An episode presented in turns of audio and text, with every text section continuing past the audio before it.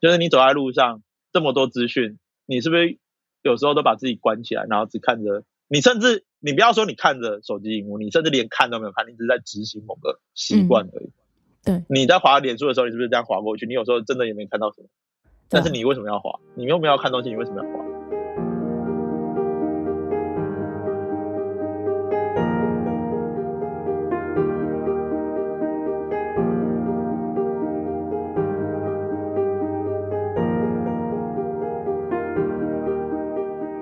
每一个渺小的故事都值得被听见，所以说说你的故事。大家好，我是陈君。每一集邀请一位朋友来分享他们的人生故事。今天是第八集，很高兴又邀请到我的好朋友建伟。嗨，大家好，啦啦啦啦，今天建伟要来说说跟专业比较有关的故事了。那建伟身上其实有很多很多的专业，那就来看看你今天想要分享哪一个部分喽。专业这种事哦，你知道这个每次要讲都觉得呃有点微妙，你知道大家嗯哼听到这个专业就会开始皱眉头，身心灵受到受重创，没那么觉得严重痛苦吧？我怎么知道？对，因为我的主要的专业是数学啦，嗯哼，而且是纯数学，不是什么嗯可，爱的加减乘除那一种。所以加减乘除不算纯数吗？大部分的情况，你们使用的加减乘除是算术嗯哼， （Archimedes），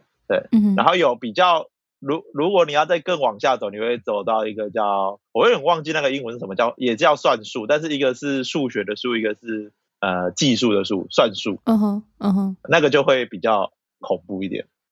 ，OK。那纯数是纯数就是拿数学来解决数学问题，就叫纯粹数学。大部分你们学的都是拿数学解决其他学科的问题，对吧？嗯哼，了解。对，那叫应用数学。对 OK，我自己的划分 OK 是这样啦，很干，嗯哼比较干干净一点。因为数学的麻烦之处在于，只有数学本身能够解决数学的问题，嗯哼，对吧？你其他学科基本上很难插手来解决数学问题。嗯，对，但是数学家最喜欢干的一件事就是让数学自我繁殖，因为数学工具里面一定会带有它本身的问题，嗯哼，或者是新的数学工具你引入之后，你大概可以解决现在的问题。嗯哼，但是你解决完之后，本身你引入的数学工具可能内部又会产生一些可以问的事情，嗯，那你就会这些问题就会无限的迭代。嗯哼，就是你拿加法去处理技术问题，就是数数的问题，嗯然后你就会嗯发现，啊，加法本身可以衍生出巴拉巴拉巴拉的性质，然后你就开始研究那些巴拉巴拉的性质，然后你就可能有了乘法，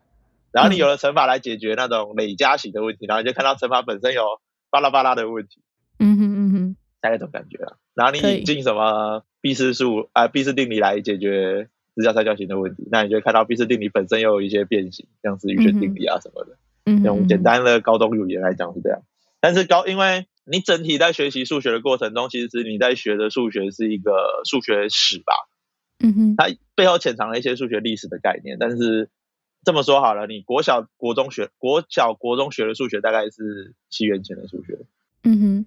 大概是因为就是加减乘除嘛，那个概念是很早就有的，只是可能符嗯嗯号嗯是现代的符号啊，就是比较 modern 的符号，嗯使用起哼来比较方便。加法跟等号的符号都很晚才出来， ，OK，这这个概念是很久以前就有，只是符号很晚才出来。对，但是方便的符号，但阿拉伯数字也是西元前嘛，但是你的所谓的加法跟等号，尤其是等号这个概念，其实等号这个符号其实蛮晚才被，我记得是尤拉还是柯西弄出来吧，印象中有嗯点嗯忘了是谁。嗯所以，然后整个你说很难的那个高中数学，某种层面上大家觉得比较困难的高中数学，那个其实是呃三百年前吧，哼，嗯哼，现在二十一世纪了嘛，那个十嗯五、十六世纪的事情。 OK，整个啦，就是最新的，就像向量的东西，你学到的那些东西，其实嗯十六世纪以前就打死了吧。嗯然后微积分大家都知道，就牛顿跟莱布尼哼，茨的嗯，，对大，概十七左右吧，十七世纪嘛，十六、十对对七对左右。嗯所以工程数学用的技术，Lagrange 那一些 Laplace 顶多也就十八十九。嗯所以你们 OK 整个其实整个学的数学系统其实是两百年以前的系统，哼，哦，OK，蛮有趣的。把你们弄得要死要活 的，就跟你去学一个什么啊唐诗，就跟宋诗没错，我刚刚就想到这，个背古文的部分。元曲就是你在背古文，所以你理所当然会觉得这个东西没什么用，嗯这是没没有一理所当然的，因为嗯哼，它就是没有用，也不是说它不就是就是它就是拿来解决以前的问题，你知道吗？你如果在走在十六、十七世纪，然后你学微积分，你就会成为当下最 fashion 的人，你知道吗？嗯哼，就那个时代尖端的时代尖赞端哦。，赞哦。但赞是哦你现在学就会学到，哦人家你跟他你跟别人说，哦，你看我昨天学了一首《蝶恋花》嗯，哦，然后呢， 那我的高等教育到底是在干嘛？没有啊，我说高这是数学高等数学教育，因为那些数学工具已经足够处理到现在的工程问题， 嗯哼，就是工程数学里面需要的数学可能是八打死十九吧，因为你还在嗯哼古典力学嘛，嗯古典哼力学的当然牛顿古典力学已经告诉你微积分就可以处理很绝大部分的对情况了对。啊，所以说，你整个来说的话，就会变成工程上，你当然需要的数学工具就那么多了。嗯哼，做物理一定会用到更多数学工具，嗯然后最前沿的物理基本上就是数学，数学嗯哼，全理论基本上就是数学啊，你全部东西全纯数学推导啊。对啊，对啊，对啊，这个就会衍生到一个问题，就是呃，我们不讲细的好了，我们不讲什么数学领域啊，几何代数，如果大家有兴趣要分析，我可以稍微讲一下。分析基本上就是在研究函数的行为，可以再讲清楚一点。基本上就是说分，就是你学的微积分，基本上就是分析的前身。嗯哼，然后微积分是不是讨论两件大事啊、基本上讨论两件事情嘛，微分跟积分嘛。对。那微分告诉你变化是什么，积分告诉你总和是什么，嗯简单来分类是这样。嗯哼，然后，可是它都牵扯到一个很底层的观念，叫做极限嘛。极限就问你很小的时候变发生什么事，跟很大的时候发生什么事。嗯嗯嗯那这个就是所谓函数的行为，就是我们可能希望它在某一些很大的地方，我们可以知道它会长什么样子，嗯哼，或者是在局部很小的地方，我们希望我们可以了解它的走势或者是一些事情，嗯哼，因为有些函数可能很难控制之类的。嗯嗯嗯反正那很复，有点复杂。嗯嗯嗯我自己也不是学分析很好的人，就是有点烂。分析对我来说太困难了。分析最难的地方就是你要随手掏出一些神秘的不等式，因为 你要 OK 控制，因为我们在嗯控制东西啊，就像嗯你哼一加 x 平方分之一，它就小于 s 平方嘛，因为你分母比较大就比较小。嗯嗯，对，然后你有时候就是要用这种神奇的控制，呃，也没有神，这算最简最基本的控制之一。嗯哼，所以我们很常要用这些控制去处理一些什么，因为有时候你看你在积分一些函数的时候，它是不是有时候会在某个地方跑到无穷大？对啊，对啊，那那个时候啊，可是你就想问说，这个无穷大会不会对你的积分值，会不会让你的积分值爆掉，嗯就哼，是发散到无穷大？嗯哼，那这个就要控制嘛，这就是所谓嗯控制函数的行为， OK，大概是这样。那那就有各种神秘的技巧去控制它，有够难， 难到飞天。嗯哼，然后另外一个是代数，代数跟你们就是所谓的运算这件事，就是嗯 algebra、运算，但是你们运算是讲究一个结果，a 加一加一等于二，二加一加嗯哼二等于三。嗯然后哼代数主要是研究什么是加法，嗯什么是乘法， OK，除又是什么，减法嗯嗯嗯为什么会有减，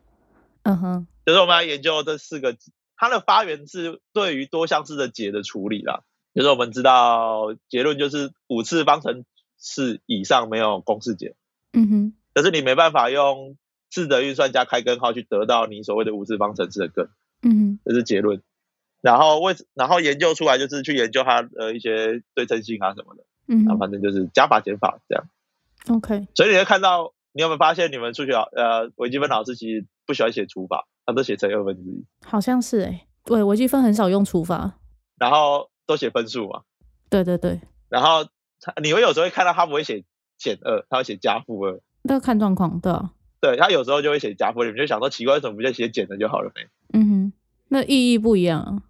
呃，不是，呃，应该说对于数学来，对于数学来说，嗯，加法跟乘法才是被定义的，减法哦跟除，OK 法是它的衍生概念。 OK，应该说，你如果正确来说，你可以，他们某种层面上一体两面啊，就是加法跟减法是一对的，乘法跟除法是一对。我们甚至可以把，嗯我们可以定义减法，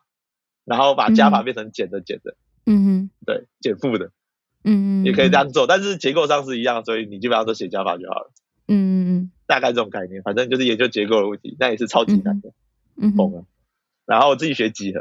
嗯几何的脉络不是像你们在那边画画图那一种，几何的脉络是我们在描述空间，就是几何嘛嗯，哼，嗯，几何基本上都在描述时空空间。嗯然后呃，近代几何是有是在讲说，当然我们那个时候可能还没有爱因斯坦的相对论还没开始，所以人类没不觉得时空是会弯曲的。嗯，但是数学家反正就是在处理欧几里得的平行公设嘛。欧几里欧几里得几何原本五大公设里面有一条是平行公设，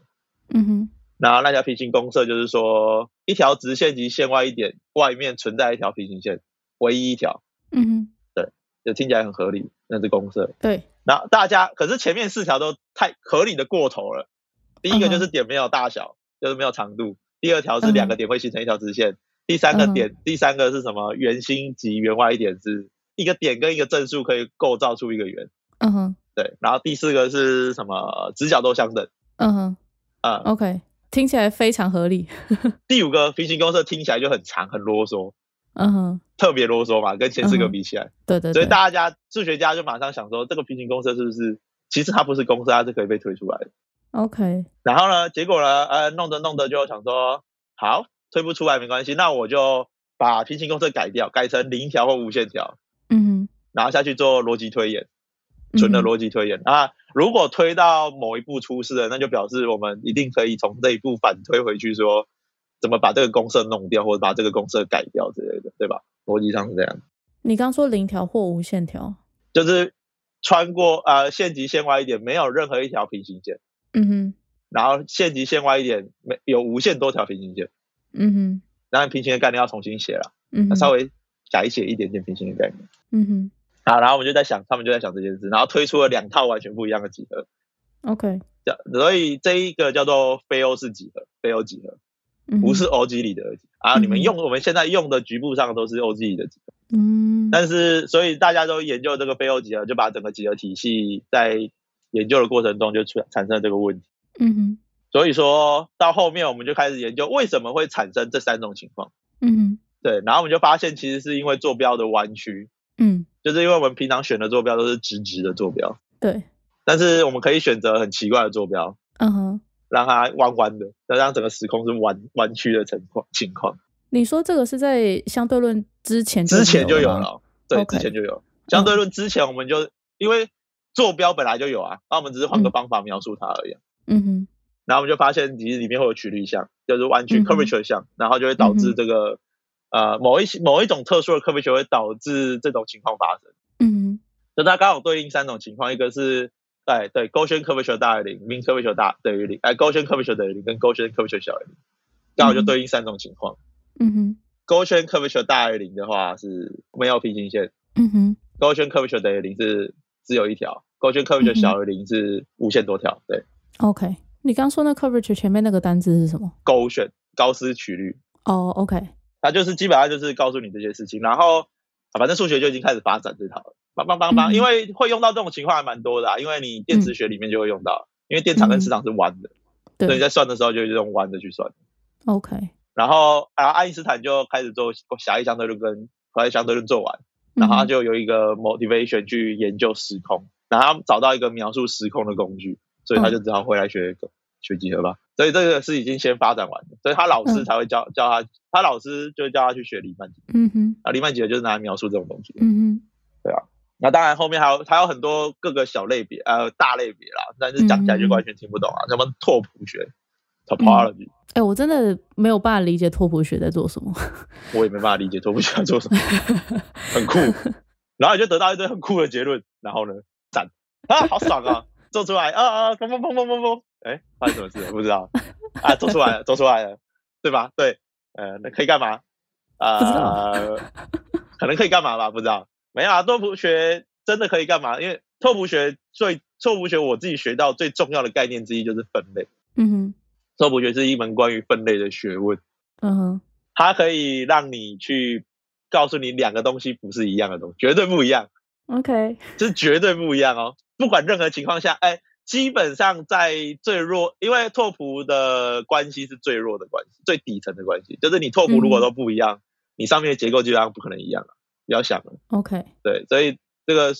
所以它的 determine 了很底层的结构，所以好像二零二零二零一九年的诺诺诺贝尔物理学奖吧，嗯哼，就是这个拓扑材料学。哦，OK、o 因 k 为他去研究分子的拓扑系结构，嗯然后这个拓扑结构会关联到某一种特殊性，就是分材料的性质，然后就可以嗯对材料做分类，嗯然后研究这个对，然后数学家表示这就是数学的大获全胜，哼你看你们最后还不是要啊乖乖学数学？那他们推出这三个论证的话，是代表说 OG 的公社是不正确的吗？还 是没？有，你你讲公社正不正确，就真的数学教育要重新从头来过了。 OK，公社不会正确或不正确，原因是因为公社就是我们怎么看待这个世界， OK，对，所以它没有正确跟不正确的问题，嗯哼，你懂我意思吗？懂。好，反正大概数学就是这样啦。我就常讲一个比喻，可是其实小，其实我念到后面我会觉得，就是说，呃，当你刚才提出那个问题嘛，你当然问的公社对不对的时候，就嗯彰显了我们台湾的数学教育有点问题，哎、不，就是数学教育有点问题，嗯就是哼，因为正确来说，你不会问公社对不对，嗯哼，因为你所有的东西都是建立在公社上，嗯哼，公社就是你要，就是你默认我们要从哪里出发，嗯所以你不会问你的出发点在哪嘛。哼，OK，对，出发点就是零嘛，那就是零。那你不会问他为什么是零，那就就这样啊。嗯哼，这个是一个比较复杂的，可能在底层学的时候，数学学习的时候就没有强调过这件事，有点可惜的，就是会让大家觉得好像数学要拿来解释这个世界的很多可能，没有，这数学是不关心这个世界的，嗯哼，就是我不关心我们现在数学不关心现实世界、经验世界是什么，嗯哼，对，他就是自己玩自己的。嗯哼，而且数学里面的用的逻辑是最反直觉的逻辑，你可以举个例吗就是我问你哦，这是一个小习题，有有还蛮有趣的吧？ ？OK，好，已婚的小明看着小美，嗯，然后小美看着未婚的小黄，嗯哼，请问是不是总有一个人，总有一个已婚的人看着一个未婚的人？对还是错？三秒内回答，不一定吧？没有，一定，因为已婚，你不管小美是已婚还是未婚，是不是小明是已婚的？嗯，小美如果未婚，就已经有个已婚看着未婚的嘛？对啊，那如果小美是已婚的，是不是小黄小王是未婚的？所以又有一个已对啊婚看着未婚的，所以一定有一个已婚看着一个未婚 的。哦，我刚刚听成你说是不是所有？好，没有对也是，好，没有，是不是一定有一个？哦，那就是有这个很复，嗯就是你要就是学习这种奇怪的逻辑，因为，OK，数学的逻辑是审备所有可能性啊，嗯哼，对吧？你漏一条你就被嗯嗯嗯漏一个 case 你就被砍了。嗯所以，可是你在日常生活中你不可能审备所有可能吧？你就是马上就推得得到一个最快速的结论，不然你会活不下去。嗯，所以数学是一个反人类逻辑的底层逻辑，因为人类的底层逻辑是归纳，嗯我觉得是归纳啦。但是数学用的逻辑是演绎的，嗯哼，就是推嘛。嗯然后你永远不可能从你老师就会跟你说，你为什么拿特例当通则？这不不就 special case？你怎么凭什么说它是 general case？那就给你画零分。然后你就想说，这不就是 general case？我到底哪里没有想到？然后就啪啦啪啦列出一堆你没有想到的，是不是有这种可能？是不是有这种可能？是不是有这种可能？然后就想说，你吃饱撑着没事干，哪来那么多可能？疯了是不是？ 对不对？逻辑上就是这样嘛。所以数学基本上就是一个，你说它很抽象，它就是抽象；然后你说它要用在现实世界，我们倒不如问为什么我们凭什么拿数学来用在现实世界好了？因为它到后面发展的就跟现实世界没有什么关系了。嗯哼，数学是基本上可以问你一加一为什么等于三的，嗯哼，因为不用我就假设一加一等于三嘛，看会发生什么事而已啊，嗯这是没有问题的。那你还不如倒过来问，就是什么样的东西形塑了我们现在对于数学的某种程度上的相信跟信任，嗯，而且是极大的相信跟信任吧。嗯哼，你我我跟你说，你现在我跟你说什么？我跟你说，你现在要靠你的感觉做事，别人就会觉得你不理性。嗯然后我现在跟你说，啊，你看着这个数据，你看这个数据是这样，所以大概会这样，然后当当当数据给你数据，你就觉得，哦，这个人看起来很理性哦，或者就是这是一个什么奇怪的世界，我们开始不相信自己的感觉，相信选数字。嗯哼，某种层面上，我的比喻是说，现代人对于数字跟数学或数学的相信，嗯哼，我们讲数学啊，我们不讲科学，因为科学有基大部分是就是它还是跟你经验世界有关的。对，我们在学校里听老师教数学，等于我们以前中世纪在教堂里听神父讲圣经，嗯哼，你都不懂，你都没有接触过，你都不知道发生什么事，但你相信，嗯也没有人会怀疑一加一等于二，目前没有。如果你怀疑的话，等于就是你去买东西的时候，你付钱的时候就跟他说，哎，为什么一加十块加十块等于二十块？不是应该是十块吗？对不对？我们就处在一嗯种对于数学的、对于数字的盲目的相信中。嗯哼，好，然后一个就是为什么这件事我觉得很恐怖，某种层面上，在你学完数学，在你学到数学到某一种程度的时候，你就觉得这件事有点有点奇怪。原因是因为数学跟你经验世界脱离的这么远，嗯哼，那基本上你没办法感，你没办法感官的、啊，你怎么感官？你怎么感觉到是经这样验？说没有错。嗯，那你凭为什么相信？你没有感觉的东西，你为什么相信？嗯而且用的那么快乐，对吧？啊但你不会觉得，如果照你这样讲的话，你不会觉得就是这样举例可能有点奇怪。可是如果像你刚刚那样定义数学的话，那它跟货币不就有点像吗？它基本上就是大家相信，大家约定俗成，把它看待成是一样的东西，然后、对啊然后我们去使用它。对啊，所以我们问的是为什么我们会相信一个，就是我们人为什么会有一个这种东西，就是一个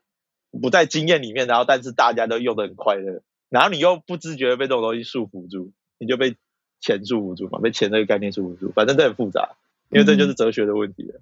嗯对吧？从说到哲学，就是因为我反正我最近也开始无聊，呃，不也没有无聊，反正某种原因我开始念这些东西，所以才会提出这种问题啊。因为像我以前就觉得，哦，数学就是，呃，最早期的我可能觉得数学是，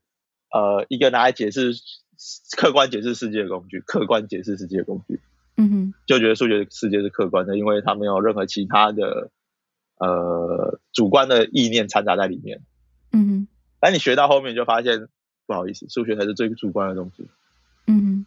因为我刚刚就说了嘛，那个公社是你是自己假设的哦，你嗯完全可以凭自己的意志假设这个公社，嗯，这还不够主观吗？嗯。嗯嗯你只是后面的推导是严格的依照逻辑跟你的公社推导出来的，嗯你甚至连定义都可以自己定的，难道不够主观吗？如果是一个客观的东西，我定义讲下去，没有人可以，没有人会对他提出任何疑问，你知道吗？嗯就是为什么要这样定？当你一个绝对客观的东西，你定下去，你理论上所有的人是不是都可以接都要接受为什么可以这样定这件事？因为它是绝对客观的，嗯哼就是大家都可以不带，就是主观意识不会影响它嘛。嗯哼但是当我定下去，就是你们就为什么就只要有人开始问为什么要这样定的时候，表示这个东西一定包含了某一种主观的成分在里面，嗯对吧？哼嗯因为为什么要这样定，等于问你为什么要这样做？为什么要这样做，等于就是他觉得你这样做不符合他的主观概念。那为什么？么有一个东西会不符合他主观概念？表示这个概念里面已经掺杂了你的主呃说话者的主观。嗯哼因为如果是一个绝对客观的东西，那当然就没有问题了，一定不会有问题了。嗯，那问题就在于这个世界上有没有这种东西呢？ 我刚正想 问，刚正想问你能不能举个例呢？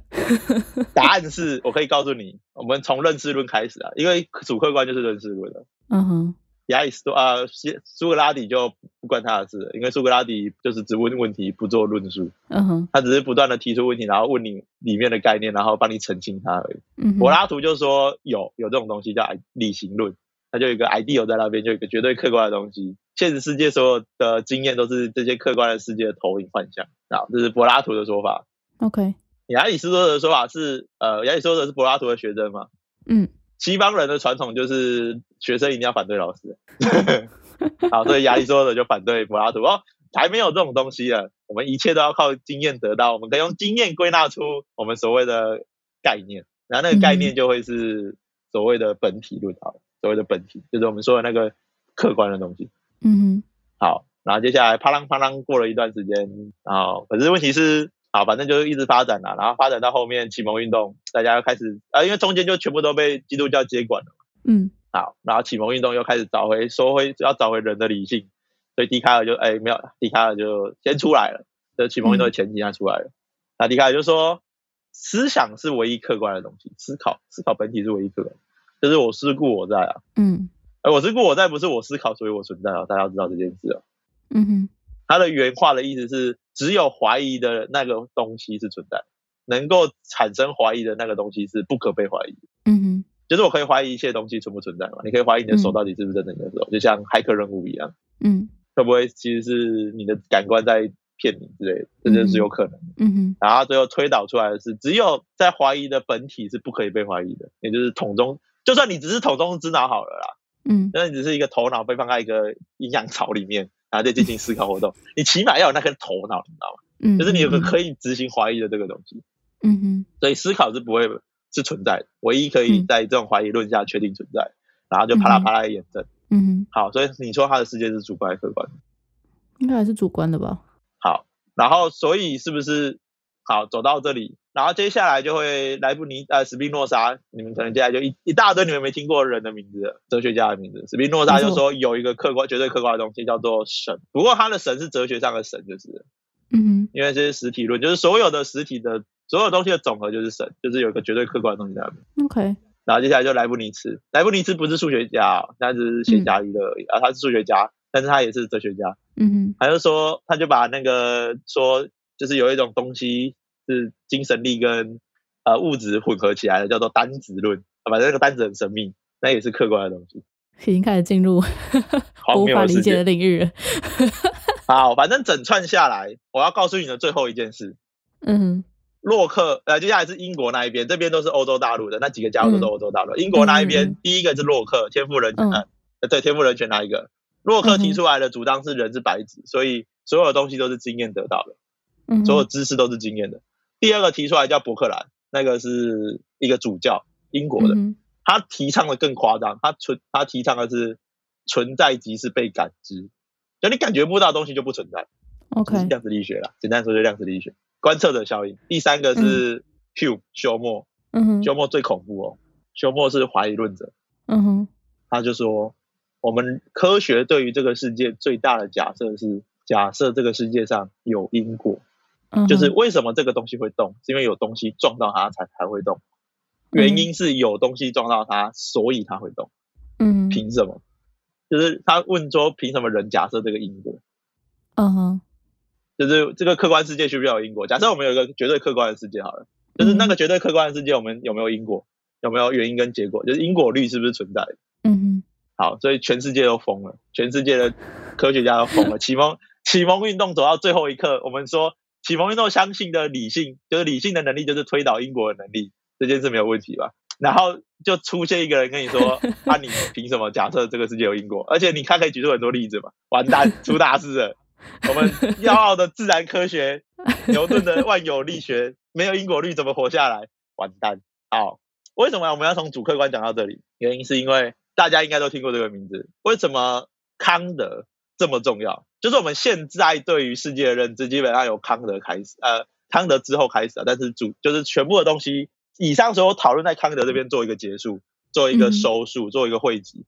康德嗯跟你说，没有所谓的客呃客观世界，你永远不可知，物质体不可知。嗯哼他的说法是这样。原因是因为人在在经验客观世界、得到客观世界的认知的时候，已经对于这个世界有一个基本的假设，一个叫时间，一个叫空间。嗯哼所以所有的所谓纯粹客观的东西是不存在，因为它要先被放在你认为的时空下，嗯哼然后接下来要经由你内部的十二个呃，康德说是十二知性啊，嗯呃，就是先天知性十二个范畴做分类跟处理。嗯哼所以有没有绝对客观的东西，在康德的眼中没有。嗯但是有没有绝对主观的攻击，在康德的眼中也没有，因为嗯那个先天知性跟先天感性就是时空观是所有人共有的，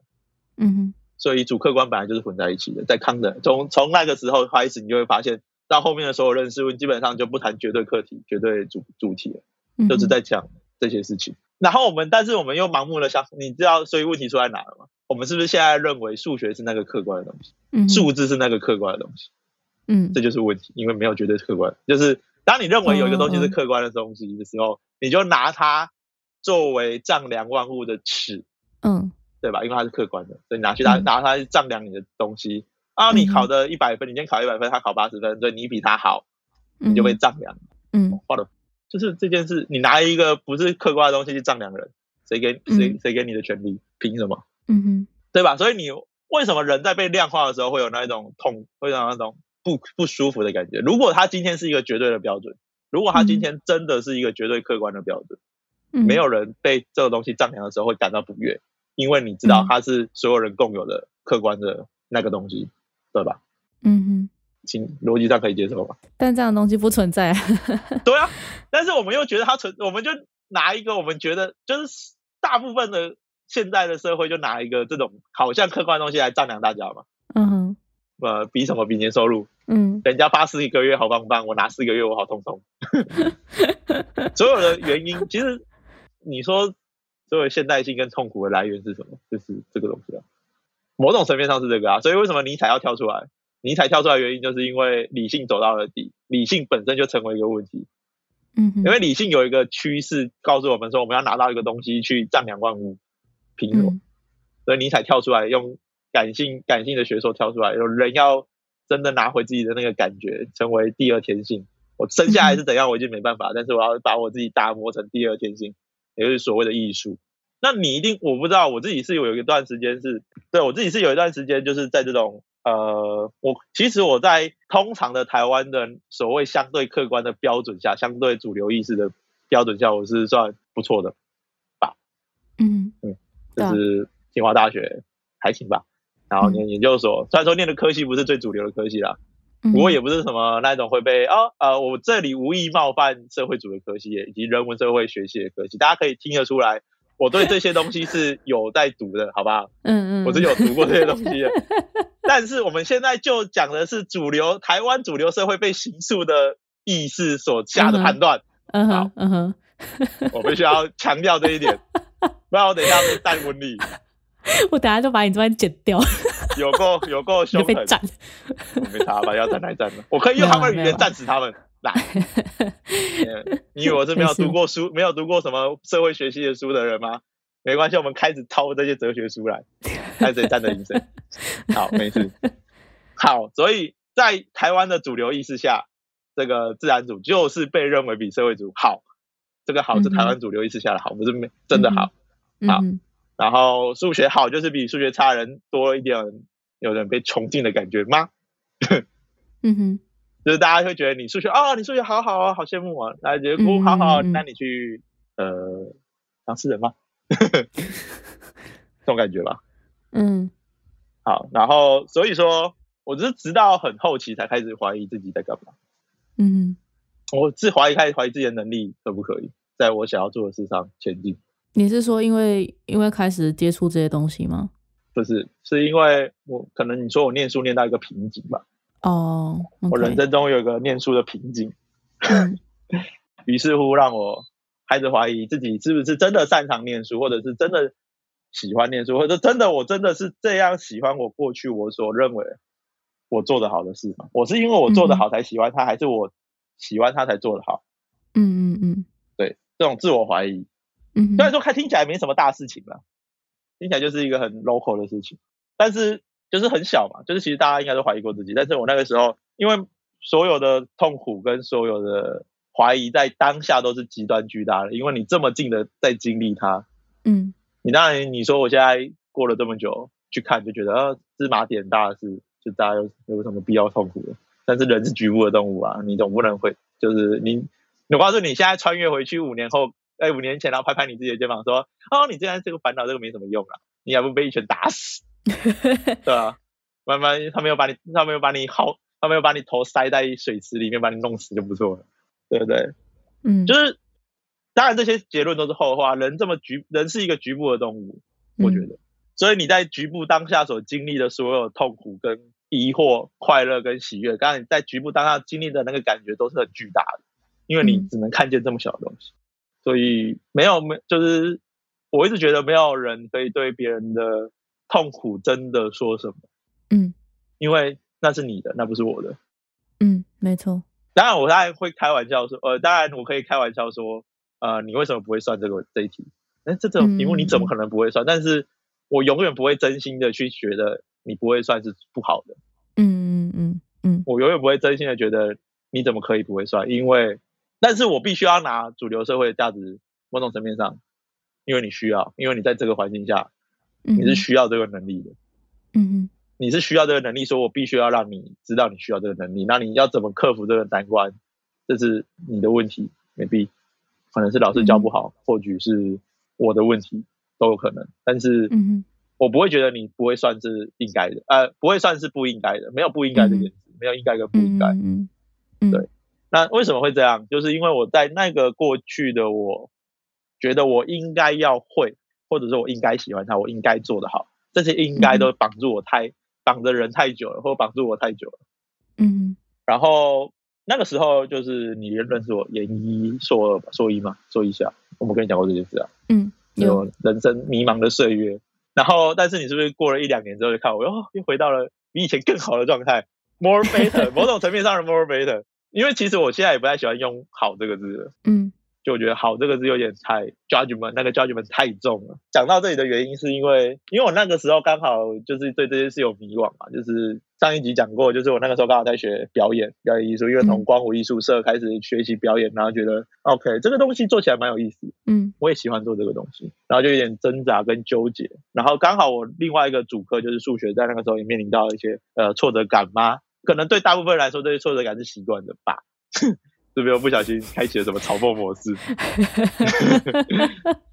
但是我我基本上没有这么怀疑过自己的数学能力过。嗯好，反正就是，然后又经过了那个午夜的鬼故事。哼，详情请听上一集。 对，如果你是研究生，你就会知道那个有多恐怖了。我以前大学在做专题的时候就已经体会过了。对如果我你遇就觉到得这个，我一定是魂飞魄散， 我觉得我我觉得我那个时候还能冷静地跟他聊这件事，我觉得我很棒。非常厉害，然后没有下了逃，没有逃窜就不错了。直接上车再搭到下一站。好，反正那个真的是很酷。好，然后我最后就跑去学即兴。嗯不过这边的即兴跟大家的概念可能不太一样，即兴你们可能比较偏向的是街舞那一种，我那个称为 freestyle。嗯哼 freestyle 就是你可能把你所有学过的东西都拿出来跳，嗯哼，比较纯身体跟技术的部分。然后我学的即兴叫做 improvisation，嗯哼所以你听它的字根就知道它要从内部拿出点什么东西出来了吧？improvise，你知道我意思吧？你跟那个字根的意思就已经告诉你，你要从内部拿出一些东西来。所以反而是在学 improvisation 的问题是，呃，不是问题，就是给我的呃，带给我的过程是说，第一个当然就是回到我的身体感，就是可以让我的头脑轻松一点。嗯因为大部分的时间都在用头脑工作，就是数学啊，就头脑砰嗯砰砰，所以你就会习惯性的把这个头脑带入到你的日常生活。哼，所以我可能我平常就会想很多事情，嗯哼即便你可能跟我相处的时候你没有感觉，就是我还总是在那边讲干话，讲干话也是要也是要头脑的啊、就是对，但是你就会依照头脑运作。然后，但是你在学即兴，因为我学的是跳啊、所谓的肢体即兴或者是所谓的即兴舞蹈，嗯哼然后在那个过程中，你可以很安心的把你的思考回到身体里面，就是你嗯只要你的思考只要完全专注在你的身体怎么运动的、怎么活动的，你要去哪里，你要怎么去。嗯呃，现在这样讲，当然我自己觉得有点不太好了，因为不会关心到那么仔细，不一定啊，反正嗯那很复杂。然后更重要的是，他不讲好坏。第一，学即兴最重要的第一件事，你要放下 judgment 评断，嗯，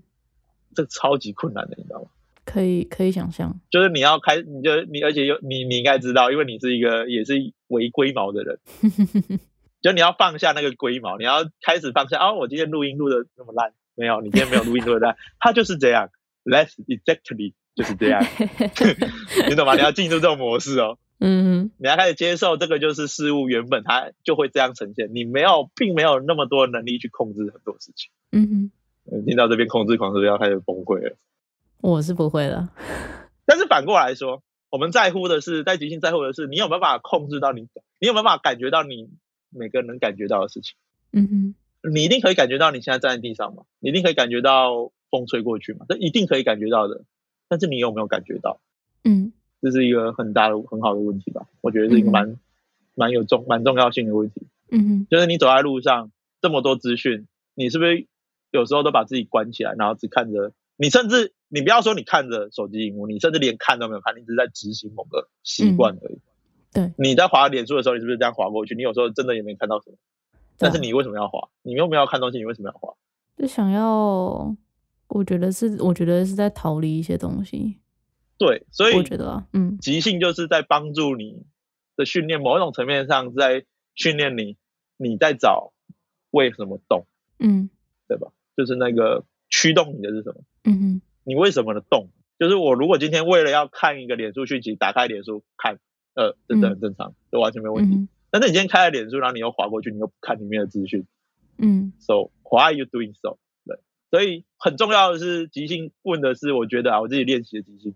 我也还在学习即兴的路上，就是学习即兴一定是一辈子的事情，嗯哼因为即兴教你，你要看见你能做多少选择，跟你为什么选择。嗯当然有时候那个为什么是你不知道为什么，但是你你确定你做了选择。嗯哼就是你要 ensure，你要很确认你做的选择，因为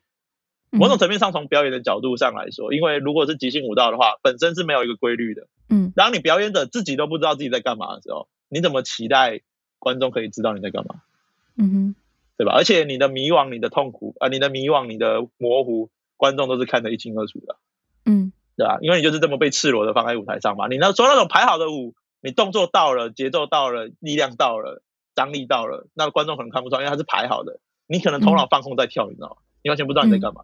有可能嘛？你算数学的时候会不会这样？会吧？就是你算到，就是你四十列完，你需要想的事情做完。对啊，对啊，就是你是列完，现在纯计算，你是不是就头脑放空，然后就叭叭叭叭叭叭，你也不知道你在干嘛，就是七七七七七七七等于九，七七四十九，你也不为什么七七四十九不知道，反正七七四十九，你写就写了，对不对？嗯嗯但是回过头来说，所以整个即兴带给我的训练，反而就是让我告诉我，第一个当然就是放下评断这件事无敌重要，嗯哼，无敌难啊，无敌重要。嗯而且你放下评断，你反而可以去看见很多你本来没有看见的东西。为什么要放下评断？原因是因为你要去看见。嗯然后就看见那一些推着你的，因为你没无论好坏，你就不会把坏的东西丢掉了，嗯，所谓坏的那一块丢掉，嗯哼因为没有东西是好跟坏的，在评断上来说，嗯然后你就会看见那一些推着你的，就第一个是无关好坏嘛，第二个就是你要重新去清除那一些痛，呃，我所谓的痛苦也好，喜悦也好，那些感觉，嗯，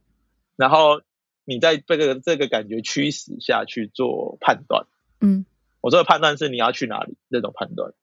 嗯然后其实最其实最到修到后面在观察每个起心动念，你知道吗？嗯哼很恐怖哦。就是我可以，我我我现在练习到现在，我某种层面上可以感觉到我这个愤怒是为了什么愤怒，嗯，不是事后，在那个当下瞬间，嗯在愤怒一来的时候，我就知道我被什么东西影响到我的愤，使得我愤怒。但是愤怒还是在，我不会说我不会愤怒，可以理解，因为很多时候我觉得情绪来的时候，你有时候不太知道说它为什么来，对，就你生气，然后你说你为什么生气。嗯你都是事后回想着，哦，我就是因为这样这样这样，所以那样没有。你生气的当下不是这样，嗯生气当下就是一个点到，砰，全部出来。对，但是那个点是不是真的你生气的点，你可能不不知一道定。，嗯那你事后回想的时候，你就会发现那个点只是一个一个一个引爆点了对但是你在那个被引爆的瞬间，你是没办法处理自己的，没错，你就被那个情绪淹没，然后被没错吞噬掉，然后开始凭着那个情绪开始做事情，没有不好，嗯但是大部分情况通常会做出快，当然我们所谓正面的情绪快乐啊，哎，就算你在太快乐的情况下做出，也是会做出不好的事情、啊，有时候就是太快乐了，你知道吗？行了，得意忘形嘛，得那嗯个意就忘那个形了，对吧？那嗯当然，在负面的情绪下，你更容易做出那些所谓我们觉得不好的事情，所谓我们觉嗯得不好，因为我想说，还是可能用一些大家能够接受的语言去做这件事，不然本来我是不想不讲不好这个字啊，我连负面都不是很想讲，你知道吗？嗯哼你可以感觉到这件事吧？就是我本来连正面跟负面都不是很想讲，嗯哼但是用一些简单的二分法，我们可以做这个判断。嗯那为了不让自己有产生所谓的模糊跟，对我来说，唯一不接受只有所谓的模糊而已，嗯哼就是你完全不知道你在干嘛。我清楚我现在在迷惘，嗯这是可以接受的，对我来说是可以接受的。嗯哼我清楚我现在在迷惘， ，OK，我明了我现在不知道什么，嗯哼就是这种很奇怪的矛盾的对立。但是你清楚嘛，你明了，所以你在这个状态下，你清楚你现在在什么状况下，嗯哼嗯，所以你做的选择，你就知道我现在是在一个迷惘的时间做的选择。那你事后回过头来看，啊、你就不知道会发生什么事让你做的选择。你当然后面后果对你来说有所谓的 good and bad，就是本来就你就本来就不知道，你不用去责怪那个迷惘的自己啊，因嗯对为啊你本来就不知道对啊、啊，你在当下也没有做的，你当下也没办法更清楚嘛。那你已经清楚这个状态，你回过头来就不会说什么 OK，我我是不是当初怎么做会更好？嗯呃嗯，something like that。嗯反正即兴就是这整这整个下来就是，当然我现在也做即兴演出，我现在也练习，我现在也学，我现在也在跳舞嘛，然后做表演。嗯哼做表演的当下，你是真的可以完全 enjoy 在那一个互动性下，嗯哼因为你可以很清楚接到观众丢给你什么，嗯哼然后你怎么 feedback，然后你怎么去做，你再清楚这个被看见这件事。嗯哼而且即兴表演最难的地方是因为你被你被看见。嗯然后你你不能没有这个被看见的意思吧，不然它就不叫表演，嗯它叫自 爽。但是你这个被看见一进来，我们的本能就会开始评断，啊，我这个动作漂不漂亮，我这个动作是不是好看、嗯哼 o k 那一进来你的即兴的状态就爆开，嗯对吧？因为你又回到评算的时候，你又开始有所顾忌，是选择开始限缩，好像只有一嗯条路能走，然后你又走的畏首畏尾，缩手缩手缩脚的，嗯那就你就不跳的不好嘛。嗯那就反正就是这么很多事情。然后最后我觉得好像是一种呃，套用一句佛教的讲的话，哼嗯菩萨为因，因果的因，凡人为果。哼嗯就是我其实菩萨就从那个起心动念就开始害怕了，就是他敬畏啦，啊不是说害怕，敬畏这个原因。嗯哼但是我们大部分好像都在敬畏这个结果，嗯哼就是我做的这件事会怎样？嗯我为了什么？我我做一件事是为了结果，不是原因、欸。你懂我意思吗？嗯嗯我为了生活，所以去赚钱。嗯哼听起来生活是原因，赚钱是结果。呃，赚钱就是你为了生活嘛，听起来生活是一个原因，对不对？不对，赚钱是让你活着的，就是赚钱才产生这个结果。哎，嗯，所以你赚钱是没有原因的，你知道吗？因为你要生活有很多种其他方式，而不是在某一个所谓的你不喜欢的劳动条件或劳动过程中去换取那一些可以你觉得你必须要拿来生活的东西。嗯哼或者是如果你体真的觉得生活就是赚钱的原因，那你赚完钱可以生活，你为什么不开心呢？对吧？嗯你就是你你活你生活啦，你赚钱啦，即便这个赚钱的过程中，你你可能没有啊你的原因就是要赚钱而已，生活而已不是吗？啊那你是不是在生活着？你是不是活下来了？那所所以在这些概念的澄清中，你才会发现那一些什么使你不再是你的东西。嗯哼因为海，哎，这是哲学家讲海德格尔说的，就是他分类两种东西，嗯哼，一种是自存的，一种是自在的。我有点可忘以了解，反释一正下吗？概念上就是说，一个是它本来就是什么，嗯哼杯子是杯子，猫是猫，猫就是猫，猫超自在的，超 chill，嗯嗯但是它不会想去成为什么。嗯哼人就是那一种想去成为的什么，想去成为什么，嗯因为自在的东西是没有想法的，嗯没有所谓我们所谓的意识。嗯哼对我有点忘记他用的专有名词是什么了。反正我们就在找一个，我们人好像都在找一个我们我们想要成为自在，嗯哼我们想要成为救世的，我们都在成为那个理路上。因为英文的存在是用 being，对吧？being 的话就有一种动态性，台湾呃中文的存在就是固比较固定的，对对，所以我们好像都在成为什么的路上。嗯你永远达不到，因为你达到你就没有想法了，你就已经你就是你，你就已经没有想法，你就已经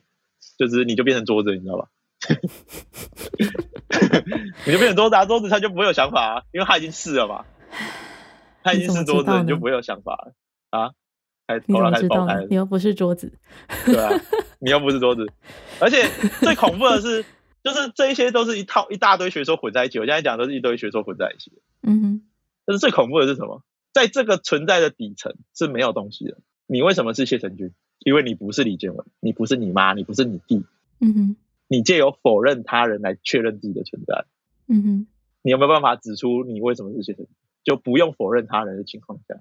应该没有办法，很困难，对不对？对啊，我们为什么知道那是一个苹果？因为它不是梨子，它跟梨子不一样，所以它不是梨子。嗯哼总和来说，那些够多的不是形成了我们对于它是苹果的诠释。嗯哼所以如果我给你一颗假的苹果跟一个真的苹果，我告诉你一颗是真的，一个是假的，你就会努力开始找到那一两个东西的不一样的地方。嗯哼但是有没有可能两个都是真的？只是我它唯一区别就是我告诉你，一个是真的，一个是假的，嗯哼它的唯一的区别在这里，有没有可能？嗯这就是很恐怖的东西啊！语言形塑了这个世界啊，嗯词开始杀死物了，你知道吗？语言开始杀死物体本身的存在，因为我们把我们的讲的话都看得，我们都很少去亲身经历很很多事情了。嗯哼就我们开始用讲的，开始用算的，然后我们好像丢掉了很多我们本来就有的能力，在嗯哼所谓的学习的过程中，嗯哼在所谓的这种体制化的教育里，也不是说体制化，嗯就是教育可能本身某一种层面上就是要剥夺你这些能力吧，可能是、哦。嗯，你知道学校的起源是什么吗？工厂啊，对吧、工业革命应嘛，该说工业化啦，对啊对啊，对吧、工业革命那一段历史吧，但大部分人是不知道这件事的、嗯对，啊。我们来，那我们来科普一下吗？好啊，食谱一 下，历史普及一下，就是呢，大家都知道有工业革命这件事吧，没对吧错？但是工业革命是不是需要工人？没错，但是工人之前，他们以前是农耕的，对吧？对儿，农耕的时候呢，他们根本就不需要什么，他们农耕的时候什么日出而息，日呃日出而息，日出而作，日落而息。日出而息是我的行程哦， 不好意思，日出而作，日呃日出而作，日落而息，对吧？嗯他们对时间概念很模糊，嗯，然后工农耕的时候是不是要一直走来走去的？对啊，所以他们身体也没办法被限缩在一个空间里，狭小的空间里，嗯，对不对？然后全部的东西都是靠经验判断的嘛，没没有错。量化的概念。嗯，好，然后那个是因那个时候工业革命技术有了，钱小事，那我要哪来的工人？我需要工人，你总不能叫贵族自己弄上自己的手吧？他们很珍贵的，对，而好，所以他们就想办法找了一批农民来做啊、发现这些人没救了，因为他们已经太习惯了。你嗯刚才讲说你要看时钟，他才不看，你要看太阳。对啊，好，然后你叫他不要走来走去，他就没办法。好，嗯他们就想了一个神奇的法子，国民教育嗯，学校，然后就说哦，你们都要把大家立了一个法，然后说你们要把小朋友送来哦，嗯然后我们教你们一些有用的知识哦。嗯目的是什么？其实目的就是为了让你学会看时间，以及好好坐在位置上。嗯知识是什么？我说了算嘛，嗯对吧？我可以利用权力说了算。嗯要教什么重要吗？ 要教会你的只有看时间跟坐在椅子上。当你觉得哦，剩一分钟就可以下课了，你就完蛋了，你已经被教育同化了。原因是因为国民教育本身的目的就是要让你知道什么时候可以离开，什么时候要做好，嗯这才是最恐怖的地方。嗯哼，教学校从来不是学习知识的场所，在现在这个社会，尤其是学校从来都只是教会你规矩的地方。嗯，我不知道这样会不会太偏激？反正你除了你除了中庸之外，就是偏激嘛。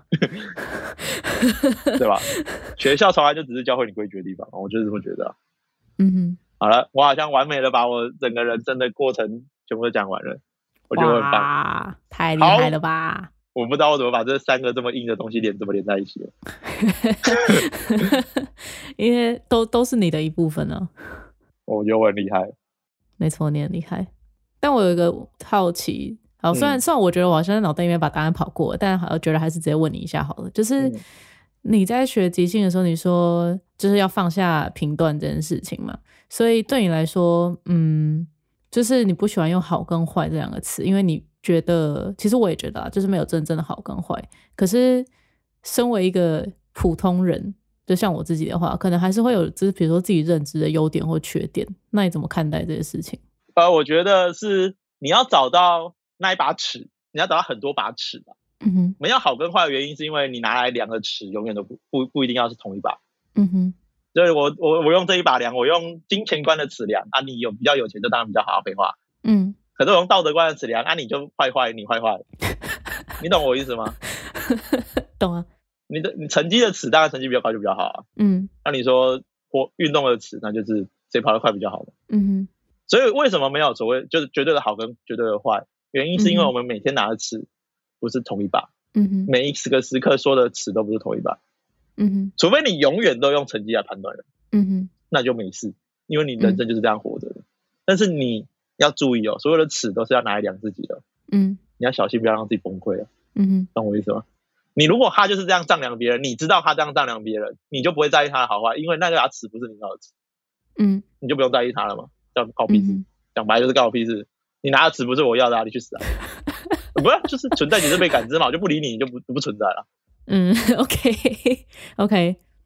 那么那这样合个理那个理跟不理是你决定的吧？嗯只是我们太容易把那些好，对方说的好跟我自己的好全部粘在一起。他嗯说的好是我的好吗？不一定，对吧？所以所谓的优点跟缺点还是有啊。嗯在每一个尺上都有明标好坏。但是我说的没有好坏是我凭我为什么要拿尺？我会不要拿尺啊？嗯就是有一个比喻是这样啊，如果你是孙悟空，你就会被佛陀压在五指山下，嗯，对吧？吧？嗯，那你有没有什么办法脱离这个困境？不要成为孙悟空吗？就这么简单，嗯哼结论就是这样嘛。嗯哼，所以你当然还是可以有所谓你说普通人所谓的好跟坏、优点跟缺点，我也有啊。我也会说你要瞬间你数学好棒棒哦，但是我下一秒可能就会觉得你这样学数学很烂，然后我就跟你说为什么我觉得你学数学烂，我一定会跟你讲清楚，就是这跟你的人格没有关系，嗯这个烂不是你的人格烂，你学不会不是你你人格你这个人烂，而是你嗯哼，在数学这把尺没有拿到好的在数学这把尺的游标里不在好的那个方向。嗯那你数学的好跟你跟你有什么关系？跟你作为你有什么关系？没有？你就是这你在这把尺就是另外一边啊，你要要么就是努力往另外一边往你觉得你要去的方向跑，那、你不觉得不需要就不需要啊，嗯哼，你就把这条尺丢了啊，关我屁事。那、你别人说你数学不好，对我数学烂怎样？我就没有要学啊，走完。嗯你数学好有比较厉害吗？没有啊，我们要跟你在这个地方讨论玩嘛，我们要跟你在这把尺上玩，那关我屁事。嗯对吧？所以我才会说你要清楚，所以我才会说即兴带给我最重要的不是丢掉评论啊这些都不是其次的，重要是那个清楚，嗯哼，就是我知道我现在拿什么在丈量谁，嗯哼，我需要这个确定，我才不会做出让我觉得哦，我怎么会这样讲话？我现在很清楚，我可以做你数学超懒，因为我就是拿这一把尺明确的在丈量，嗯哼然后所以我觉得我自己，当然跟我一开始说的双重标准是一样的，嗯哼我的不我不双重标准啊，我知道我自己现在拿什么标准在量你啊。嗯你为什么我为什么同一件事他做跟他做会有不对我来说会有不一样的结果？没有，因为你们做同一件事，可是我不是拿那个标准在量。他长得比较可爱，我就原谅他；你长得比较丑，我就不原谅你，很合理啊。我告诉你，我的标准就是可爱跟丑，就这样。对我来说的可爱跟对吧？然后他长得比较合合我眼缘啊，长得比较不合我眼缘，就这样嘛。要不然你想怎样？那个是我的主观判断，跟你没关系啊。全部都是我的问题，跟你没关系。嗯只是你，只是现在问题是在权力结构上，我比你高，就这样，嗯这就是问题。嗯问题不在于你，问题在于我。但是问题这个现在更大的问题是，更大的原因是因为这个结构让我的问题变成你要承受的。那、你也可以不了，你可以不甩我啊，我没意见，对吧？嗯对啊，这很合理吧？就是你他长得比较可爱，你就原谅他，废话。嗯猫那么鸡巴，你还不是原谅他？ 为什么？就他可爱吗？没有原因啊，就这样，嗯，对不对？啊你，你有一个死小孩，长得又不讨你不讨你喜欢，然后过来猫你一下，你不踢死他，合理吧？ 合理然后你就说啊，它猫猫里面它为什么没有踢啊？没有，猫比较可爱啊。你这样不是双重标准啊？没有，没有双重标准啊。我的标准是可爱跟不可爱啊。 有没有很清楚？嗯，异常清楚吧？对啊，那听起来就很就没有有有很荒谬吗？仔细解解释清楚说就一点都不荒谬了，相当合理。对啊。但是你如果看到的行为，你就觉得呃，这个人怎么这样？嗯所以其实与其说不双重标准，而是我要找到我到底真的拿什么去判断一件事啊。嗯因为很多双重标准的原因是你其实不是拿你在说的那一个判断来判断别人。哼嗯哼所以要啊不然，如果你拿同一个判断来判断的话，那你为什么判断到自己的时候就会失效？嗯原因是你真的你没有只依赖这个东西在判断，嗯对啊。所以就就是我自己在想的是，那我自己要做的做法就是，我真的去把我判断事物，我在判评判这个事物的当下，把所有东西，我到底用了几把尺，我都把它找出来，嗯，对啊。这样是不是我对我来说，我觉得这样是我目前活得最快乐的方式，活得最 suitable 的方法。我不要说快乐好了，嗯哼合适吧，最合适的方法。嗯合适感觉就比较中性一点，就是适合我嘛，适不适合你对啊我不知道，嗯，就是因为有些人就喜欢混着做嘛，嗯对啊，那那你喜欢，OK fine，反正我告诉你我是这样做啦，嗯然后就是优点跟缺点就是这样的，你有优点啊，我嗯哼你有优点就是你是个女性，嗯，赞吧，你有缺点就是你是个女性，赞吧，嗯 哼你懂我意思了吗？嗯就是你女性有女性的优点，女性有女性的缺点呗，嗯哼对吧、我是个男性，我有优点啊；我是个女女男性，我有缺点啊。嗯蛋吧，对吧？我长得丑，他是优，他是我长得不符合社会主流的审美标准，这就是长得丑的意思嘛。那要看那个尺在哪里了，但是长得丑有没有缺点？有，长得丑听起来缺点嘛，但长得丑有没有优点？ 也有啊，就如果你丑到一个极致的话，那就变成某种 special。但是如果你接受这个，你就不会变丑啊，因为你知道这是主流审美的主流审美标准跟你不一样。嗯反正就很多东西，我觉得那些二元对立在哎、以前，其实中国的哲学没有讲究二元对立，说老实话，嗯哼，儒家也没有讲二元对立吧？儒家不是讲中庸呗？对啊，但是好后后后面的后面的那个儒家就有点太恶心了啦，我觉得后面那个不算，那个不算，就孔子那一孔子那一路就还很孔子就这么有人性的人，对不对？他妈世间就是什么世间很乱的时候就躲起来，那嗯世间太平的时候就出来出来当官，很合理啊，哪里不合理啊？嗯这么乱不要关不关我的事，对不对？ 他、什么以德报怨当然不可能啊，你你打我一拳，我要还可以举光还要，嗯呃没有以怨报怨就不错了。嗯嗯对啊，就是他讲的那么，他后面啊真的不行。嗯那你看道家那个东东东，道家就不用讲了嘛，那个真的只是混一团混混沌的东西。对吧？台湾呃，中国古代的哲学是没有那么二二元对立的，所以你看对啊中国对啊没有那么二元对立，呃古代的中国啊，只有嗯非我族类，其心必异比较那个统治上的需求，那是政治上的需求，嗯哼，对，那政治统治上需要的技术。你说哲学上嘛，